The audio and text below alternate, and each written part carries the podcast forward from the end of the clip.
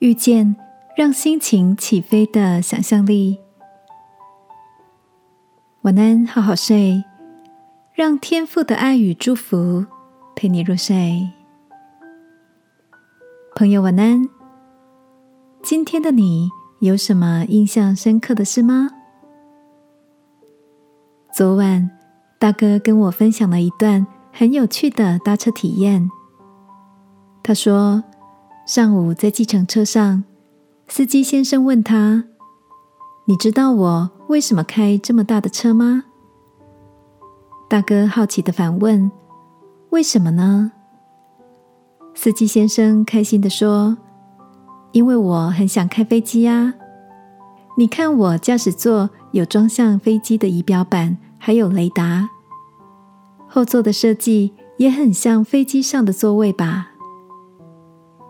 大哥看着座椅上的小桌，还有旁边放置的高级矿泉水、饮料，忍不住赞赏的说：“好酷哦，你很用心哎。”受到夸奖的司机先生带点害羞的说：“你人真好，许多客人听到我这样说，都会笑我哎。”大哥说：“是他们不懂得欣赏你的巧思啦。”下车前，司机先生问道：“你有没有觉得自己很像成功企业家？”还没等大哥反应过来，司机先生接着表示：“因为你正坐在一架私人飞机上啊！”